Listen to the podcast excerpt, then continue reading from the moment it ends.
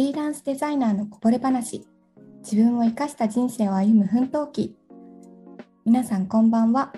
ブランディングウェブデザイナーのひかるです。このラジオでは私がフリーランスとしてのお仕事や暮らしの中で気づいたことや感じたことデザインブランディングにちょっと役立つお話をお届けしています。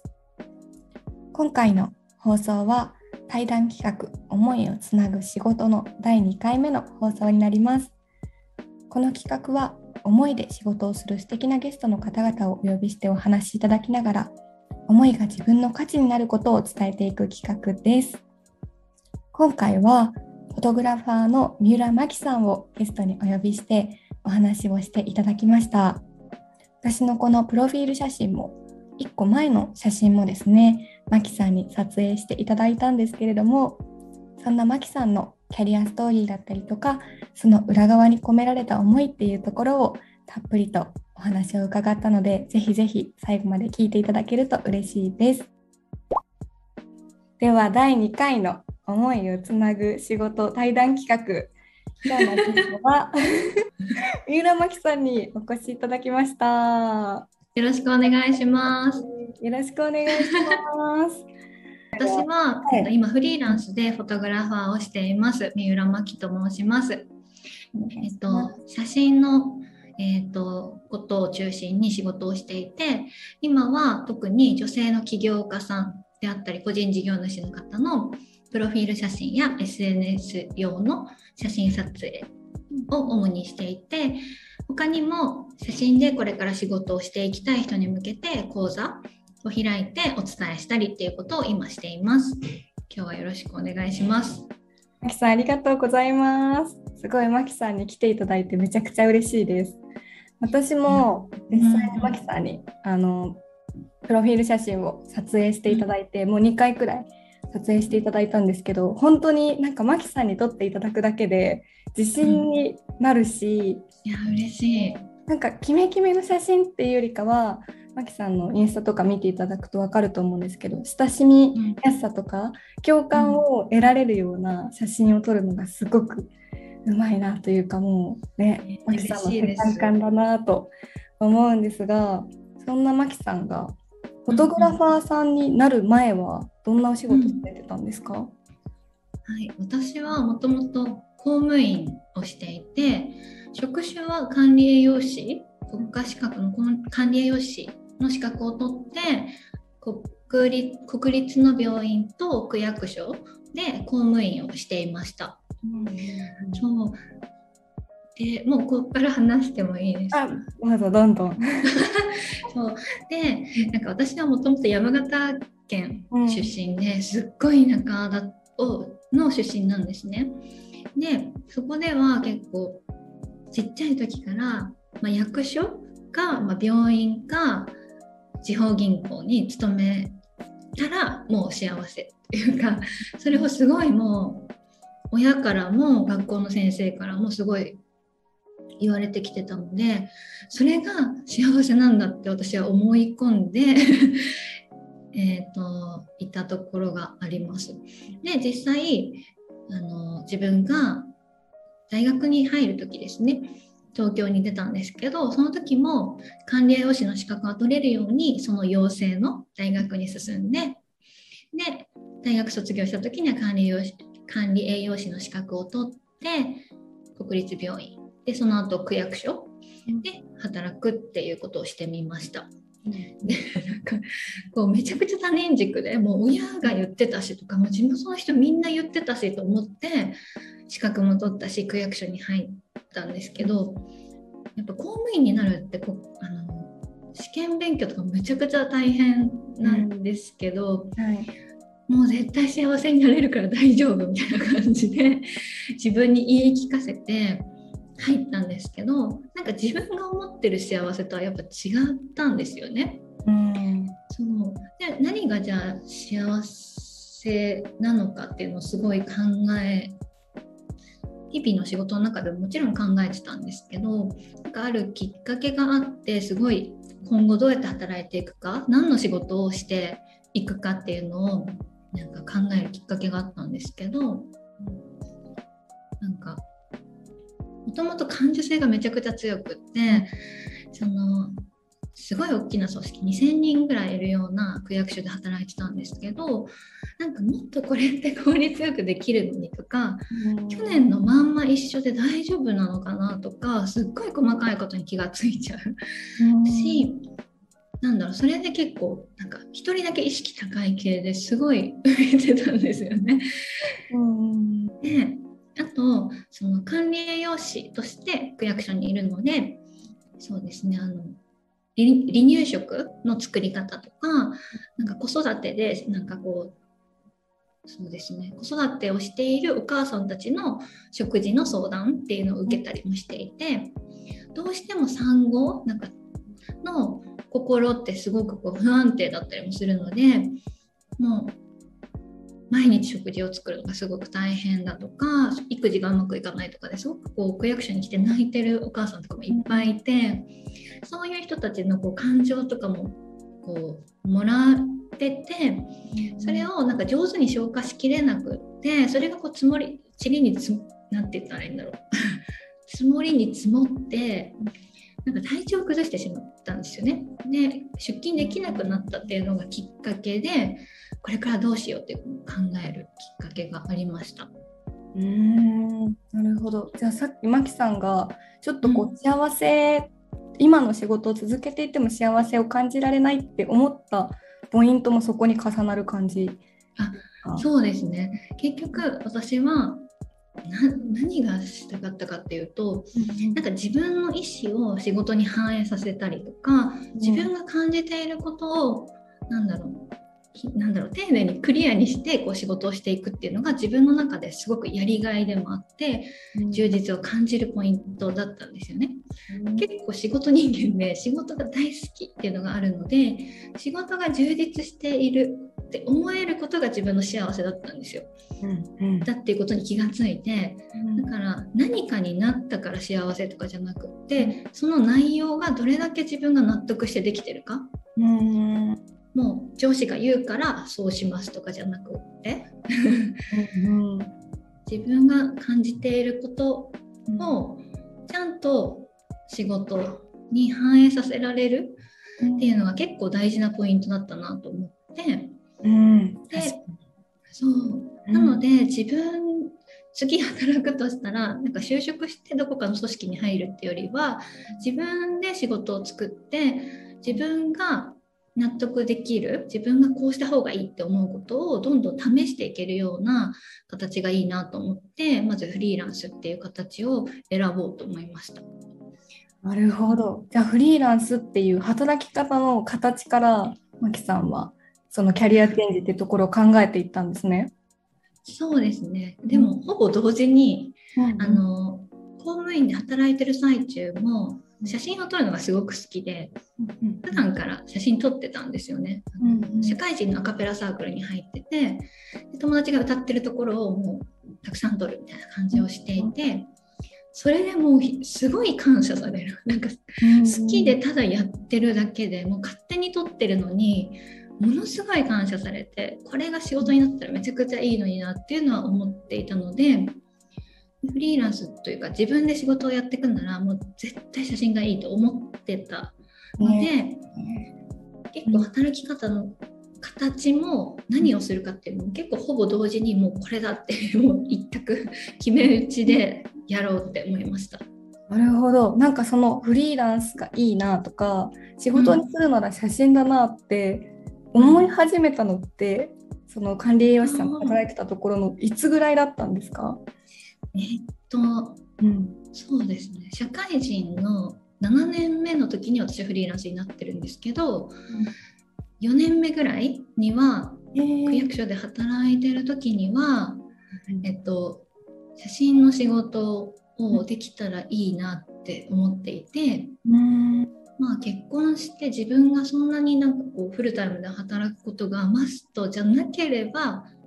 やってもいいのかなとかなんかそのぐらいライトに考えてました。いつかみたいな感じで、えー、じゃあ結構前から視野にはあったんですね。あそうですね、でももう95%ぐらいはもう65歳まで公務員なんだろうなっていうイメージで辞めるっていうのは相当何かない限りはないんだろうなって周りがみんなそうなので思っていました。なので本当に、うん、ウィッシュって感じですよね。なんかなんかもう本当にただの願望っていう感じでした。うんなるほど。マキさんはじゃあその自分の納得とか充実度合いみたいなのを求めて今のお仕事にたどり着いたと思うんですけどなんかそこからはどうやって、はい、なんかより今マキさんは自分らし自分のやりたいことを、ね、仕事にしてるなと思うんですけどフリーランスになってからはどんな道のりだったんですか、フリーランスになってからはまず広告代理店さんから、えっと、ほぼほぼ月の95%以上の仕事はいただいて、うん、下請けという形で写真撮影をしていました。で写真撮影だけではなくって写真撮影だけだとどうしても単価がまだ安かったのであの自分がモデルをキャスティングしたりとかタレントさんをキャスティングしてえーと、クライアントさんにこのモデルさんをキャスティングするのでいくらくださいみたいな感じでクライアントワークもしつつ写真撮影もするっていうことをしていたんですね。そこまでがっつり請け負っていた。プラスその企業さんの SNS の運用であったり web 広告の運用もやらせてもらっていたのですごくがっつりコミットする感じだったので、えっと、もう毎日そうですね。朝10時ぐらいに出勤したらもうほんと夜の10時ぐらいにやっと家に帰ってそこからまた自分で資料作って 報告書作ってっていう感じでもう朝の4時ぐらいまで寝れないみたいな日々を、えっと、どのぐらいだろう。特にそういう忙しかった時期ははじフリーランスになってから特に3ヶ月ぐらい、うん、そんな生活をしてました。でそれをしていく中であの何て言ったらいいんですかね。そのフリーランスになる前はフリーランスになったら私がすごいおバカなんですけど フリーランスになったらあの幸せになれるってまた思ってたんですよ。いやでも分かります。ですよね、それは。もう本当真剣ゼミみたいな感じ。もう真剣ゼミを始めたら勉強もできるようになるし、部活もレギュラーになれて、うん、あの時間の使い方がうまくなって友達とも遊んで彼女もできるみたいな。うん、いやもう本当にそんな感じだと思ってたんですよ。その形さえ変えれば心も充実して自分の生活も豊かになって友達とも遊べてみたいな感じで思ってたんですけど全然その感じとは違ってこうガッツ出して働きすぎてすごい疲れてしまったりとかこの会社にいる時にあの会社というか公務員で組織にいる時に自分の意思がこう反映できるような仕事をしたいと思ってたのに結局は広告代理店さんであったりクライアントさんのやっぱ顔色であったりとか、まあ、予算の関係もあって上手にこう反映できてないっていうことがすごく多くなってあんまり自分で仕事をしてる感覚っていうのが得られなかったんですよね。うん、でその時にたまたま自分が、えーと、SNS で、えーと女性の人物の写真を過去にたくさん上げていたのを遡って見てくれたウェブデザイナーの方がいてこれからフリーランスになるのでマキさんにプロフィール写真撮ってほしいですっていうことを言ってもらってなんか自分がもっとなんだろう自分の得意なことっていうか好きなことで提供できることってこちらなのかもしれないっていうのを思って、それまでは安定した安定して毎月得られるその広告代理店さんの仕事がめっちゃ大事と思ってたんですけどその声お声をいただいてからはあこれが結構自分の仕事だって思えるっていうふうに思ってなるべくそのプロフィール写真であったり個人名に直接「マキさんお願いします」と言ってもらえる仕事を増やしていこうと思ってコツコツやっていってやっとその下請けとか広告代理店制作会社さんからもらうお仕事っていうのはもうほとんどゼロになってで個人の起業家さんとか個人事業主の方からいただくお仕事でこう生活できるようになってきて今はすごい心も充実していてなんかあこれが理想の生活だみたいな感じのところに今来ているなって感じがします。なるほどそうだったんですね。やっぱりじゃあなんか個人の人のお写真を撮り始めたっていうところが転換点だったんですね。すねめちゃくちゃポイントになってますね。その個人名というかもう名指しで選ばれるってもうめちゃくちゃやりがいがあってめちゃくちゃ幸せなことだなと思って、これこの体験をもっと増やしたいみたいな感じでやってました。なるほど。私もマキさんをバイネームでご指名させていただいたの、うん、そう。ひかるさんが2番目ですよね。その方に続いて。もうすごいですねそう考えると。すごいですね。なんかでもそんなマキさんのそういう状況の時になんか撮影していただいたっていうことも全然知らずに。えー、そうだった。そうですよね。うんうんうん。すごいご縁ですね。えすごいですよね。本当に。なんかやっぱりマキさんはでも写真の雰囲気とか撮る世界観もそうですけどやっぱり発信されてるメッセージとか、うん、なんかそういう部分にすごくなんか強いそれこそ思いを感じるなって思うんですけどマキさん自身がそれこそなんかどういう人にやっぱりこういう思いを持って届けてるっていうのって自分の中に軸とかあったりするんですか、うん、そうですね。なんか2つあって、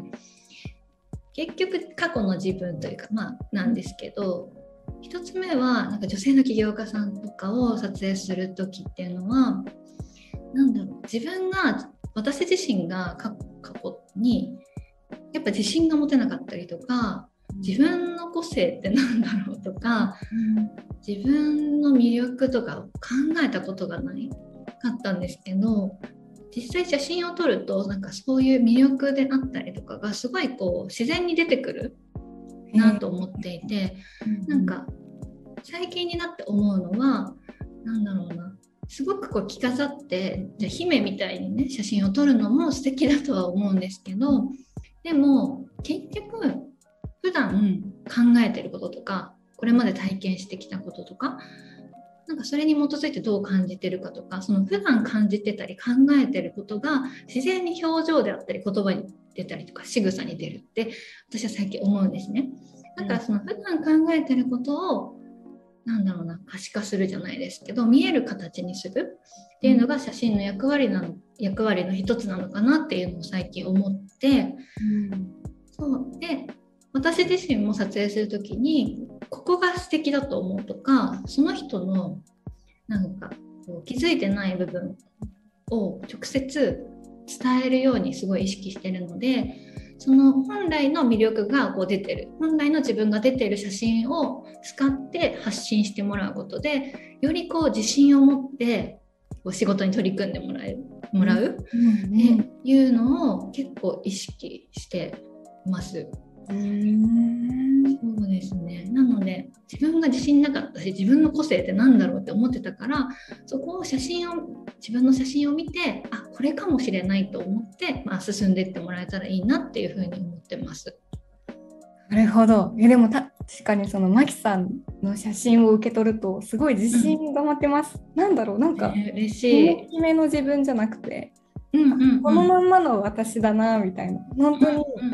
マキさんからいただいた写真をプロフィール写真にしたりとか発信使って一番言われるのってよりヒカルさんらしいよとか、えー、すごい。そうヒカルさんに近づいてる感じがするみたいな風に言ってもらえるのがすごいなっていう、なんかただただいい写真だねって終わらずよりなんかリアルなあなたらしさよって言ってもらえるのがすごいなってすごい。えー、嬉しい。うんうん、なんかそれがちゃんと見た人にも伝わるっていうのはもう絶対だなって思ってるというか、うん、そのとと撮影をした相手の人が喜んでくれるだけじゃなくってそのお客様が見てもちゃんと感じれるようにっていうのはめちゃくちゃ意識してるし当然そこまでこう伝わって当然って思ってるからなんかなんだろうなそれがちゃんと なんだろうコメントとかにひかるさんの写真のコメントとかに上がってるとやっぱ嬉しいなって思いますね。うんうんそうなんですね。いやも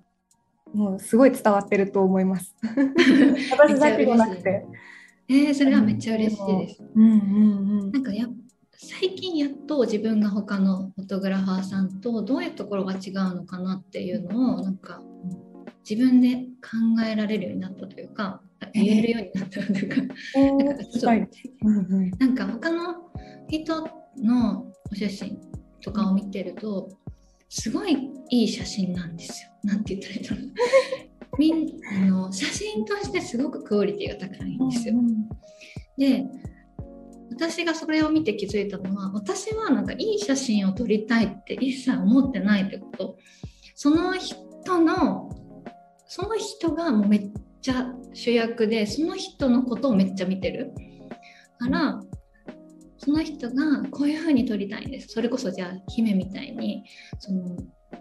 可愛くして撮りたいんですって言った時になんかその方が本当にそう思ってるかとかそれが本当にその人の自然体なのかとかすごいその人のことを考えててその人が一番自然に自分のなんだろうな自分を出せる場所ってどこだろうとかそんな風にしてその人を軸に考えてるからあんまりその写真を見てるんじゃなくてその相手を見てるっていう感じなんですよね。そこがちょっと違うのかもしれないって思いました。いやまさにまさにですね。なんか自分の作品としての写真じゃなくて、うん、その人らしさを映し出すあくまで写真が手段ってで、うん、その奥さんが主役みたいなところですよね。うん、いやめっちゃそうですね。うんすごい。いやだからマキさんのところにリピーターさんがいっぱい集まるんだなってめっちゃ今の話聞いて 思いました。ありがたいですそれは。そうなんか撮るたびに本来の自分に近づいていくって言われるのはすごいなんか想像以上に嬉しい言葉だなって思います。いやさすがです。でも今回の企画の名前が「思いをつなぐ仕事」なんですけど、うん、なんか今マキさんの話聞いて思ったのがなんかマキさんがお客さんにこう自信を持ってほしいなっていう思いがお客さんにも伝わってでよりその人らしさを引き出すことでよりなんかその人らしさをなんだろう好きって思ってもらえるお客さんがお客さんに集まるみたいな、なんか全部連鎖してるなと思って。えー、嬉しい。すごい。いや、まさに思いをつないでますね、マキさんが。えー、あそういう視点で考えたことなかった。確かにそうかもしれないです。うんうんうん、なんか、あと、そうどんな思いを持って届けてるかって、うん、その撮影をする側に立った時は今のお話でうん、で撮影とかをしていきたい人仕事にしていきたい人の講座でも、まあ、一緒かもしれないんですけど私自身がなんか組織の中ですごい気づい分かりすぎちゃって人の気持ちが分かりすぎたりなんかこれ本質的じゃないんじゃないかとか気づきすぎちゃってなんかすごい生きにくかったんですよ。うん、自分を思ってることを表現したら嫌われちゃう。し頑張っても頑張ってもなんだろうなんだろう組織にいると頑張ってる人の方が損しちゃったりとか,、なんかお気楽にやってる人の方が心地よくなんか毎日を、ね、上手にその仕事としてやれてたりとかするとなんかなってモヤモヤすることがあったんですけどそういう人がなんだろう自己表現自由に自己表現できて自分らしく生きることができるっていう場所をなんか作りたいし、うん、そういう人がなんかそれこそ過去の私みたいに個人名でもう何々さんにお願いしますっていうような頼まれ方をして自分の仕事をやっていく、うん、そこで自分らしく生き生きと過ごしてもらうっていうことをなんかしていってもらいたいなと思って講座の方をやってるんですよね。うん結局どんな思いどんな人にどんな思いっていうのは結局なんか過去の自分がしんどかったのもなんかこう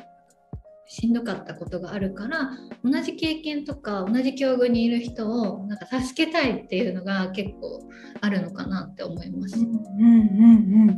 やまさにマキさんのお話聞いててその過去の自分が悩んでたことってすごいポイントだなと思ってなんかそのポイントを救うなんだろうな自分は今解決できてるわけだから、うん、確かに。を伝えることで同じように悩んでる人を救えるしうん、ね、自分の過去悩んでたことって何だろうみたいなところからできることを探していくのすごい大事ですよね。ね、なんかそれ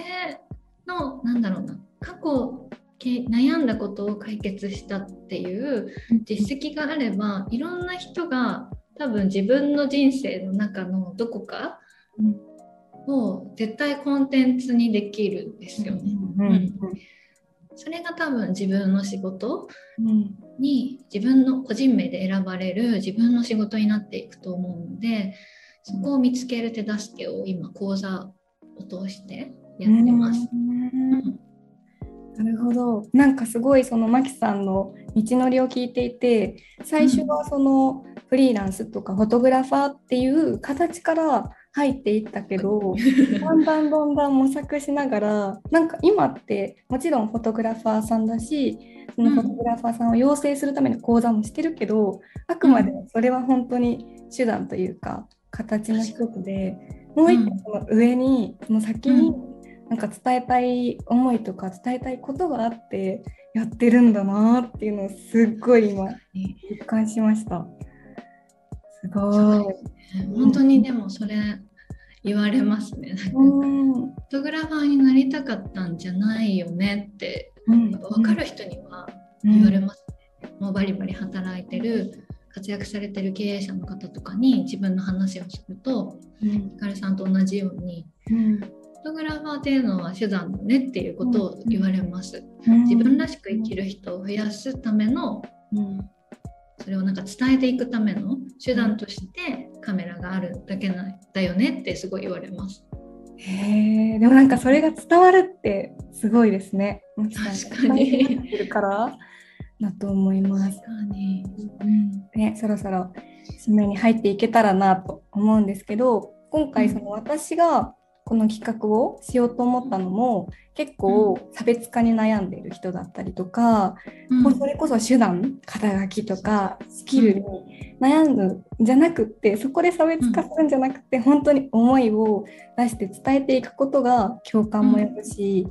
うん、その思いを伝えていくことで差別化になるよねってことを伝えたいなと思ってやってる企画なんですが。マキさんはその今まさに思いを伝えていくことでお客さんがね集まってきてくださってるのかなと思うんですけどなんかこう思いを伝えていく大切さみたいなのを 最後メッセージをいただけたら嬉しいです。思いを伝えていくことの大切さ、うんうん、なんかそうですね。発信発信は結構皆さんしてると思うんですけど、うん、私はなんかこう情報系とかお役立ち情報とかはあんまり発信してなくって、うん、ちょっと嫌なんですけど嫌われるかもしれないけど自分の過去の経験とか体験とかから気づいたことを勇気出して発信するっていうのが結構大事だなと思ってます。なんか例えば公務員からフリーランスになった時とか例えばそもそも公務員になるのは他人軸で選んでたからなんかあんまり幸せとは程遠かったとかなんか正直恥ずかしいんですよね。なんか普通の人だったらなんか公務員になる前に分かるでしょって思われそうだなとかフリーランスになったらチャレンジみたいにもう生き生きした豊かな暮らしが待ってると思っちゃってるのもすごい変だなって自分で思うし恥ずかしいんですけどそういうちょっと失敗とかなんかあんまりメジャーな選択じゃないのかなって思うことほど発信した方がすごい良かったっていう経験がやっぱすごいあってなんかそういう自分だけにしかない経験とか悩みとか過去の悩みとかを書いた投稿とかインスタライブってやっぱり印象に残るみたいで、うん、マキさんのそういう考えが好きだから撮影申し込みますとか 講座に入りたいですとかなんかそれって自分の、うん、価値観で選んでもらってるなって思うんですよ。うん、そういう時に結構思いでつながってるなっていう感じがするんですよね。うん、なんか価値観って普段考えてることもそうだけど、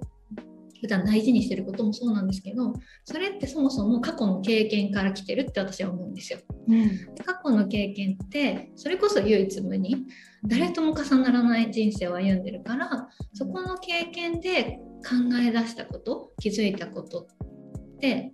それこそ個性だから、うん、そこで選んでもらえるってもうすっごい嬉しくってもう本当に思考の体験をしてるって思ったんですよ。だからそう発信とかで悩んでたり差別化ってそもそもね、うん、なんだろうそんな言葉なんて本当はなくていいというか、ね、みんなもう生きてるところ、生きてるなんだろう生きてきた道のりがもう絶対違うから、そそこを発信するっていうことをなんか意識してもらえたらもう自然とみんなと違う、自分だけの個性とか価値観とか考え方とかが発信できて自然と差別化ができるっていう感じだと思うので、うん、なんか是非ちょっぴり出すの恥ずかしいなっていうことを発信していってもらえるといいのかなと思ってます。いやありがとうございます。なんか私が伝えたかったことを全部マキさんが言葉に くださってめっちゃ今感動してました。いやでも本当になんかマキさんこそ私は思いで発信して人とつながっていってる人だなと思ってて。なんかお役立ち情報を発信しなきゃとかってある程度こう、うん、SNS をビジネスにしていくテンプレってあるじゃないですか。うん、確かに。でもなんかそこから別にすごいそれてるわけではないと思うんですけど、うん、ザ・ビジネスアカウントっていう感じでもないのにマキさんってどんどんこう人とつながりながらお仕事を広げているなと思ってそれがまさに嬉しい今おっしゃってた過去の経験とかちょっぴり恥ずかしいなって思うのを赤裸々になんかありのままにしてるのがいいんだろうなって思います。すごい理想系ですよね本当に。えー、嬉しいです。そうなんかね全員に好かれる必要が多分ない。うんうん、でも前回のねゲストのなんか安藤美久さんとかは本当にいろんな人に応援されて、うん、そういうのがやっぱ羨ましいなと思う思うことももちろんあるんですけどでも本当の自分って結構ストイックだったりとか結構なんだろういっぱい失敗してたりとかするからなんかその本当の自分を出してそこにいいなと思ってくれる人が残ってくれたら、うん、なんだろうそれこそ思いでつながれてるからすごい心が満たされるんですよね。うんうんうん、フォロワーを増やさなきゃっていうよりかは心で思いでつながれる人をコツコツ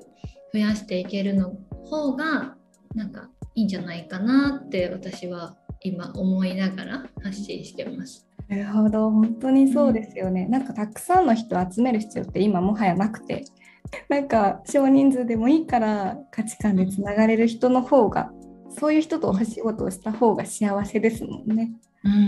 うん、うん、それはすごく思います。うんうんうんね、それは対なんだろう個人のお客様でも対企業さんでもそうですよね。うん、なんかどんなところどんな人と取引する時もやっぱり価値観とか思いで、うん、思いが共感できるかどうかがやっぱ引き受けするかどうかにすごい一番大事なポイントでやっぱあるので。うんうんうん、そこをちゃんと自分から出していくっていうのは、ね、最初はちょっと怖いんですけど、うん、ぜひなんかなんだろうなベイビーステップでいいので本当にちょっとしたことからでいいので発信していってもらえると、ね、ちょっと見える世界が変わってくるかなって思います。うんうんうん、そうですね、まきさんありがとうございます。なんかありがとうございます。メッセージが詰まりすぎて。でなんか実際にマキさんがどういうふうに発信されてるのかとかっていうのはぜひぜひインスタグラムを見ていただければ全部見れると 思います。めちゃくちゃ恥ずかしい。あの概要欄のところに貼っておきますので、皆さん見てください。ありがとうございます。はい、マキさん、ありがとうございました。今日のゲストはフォトグラファーの三浦真紀さんでした。ありがとうございました。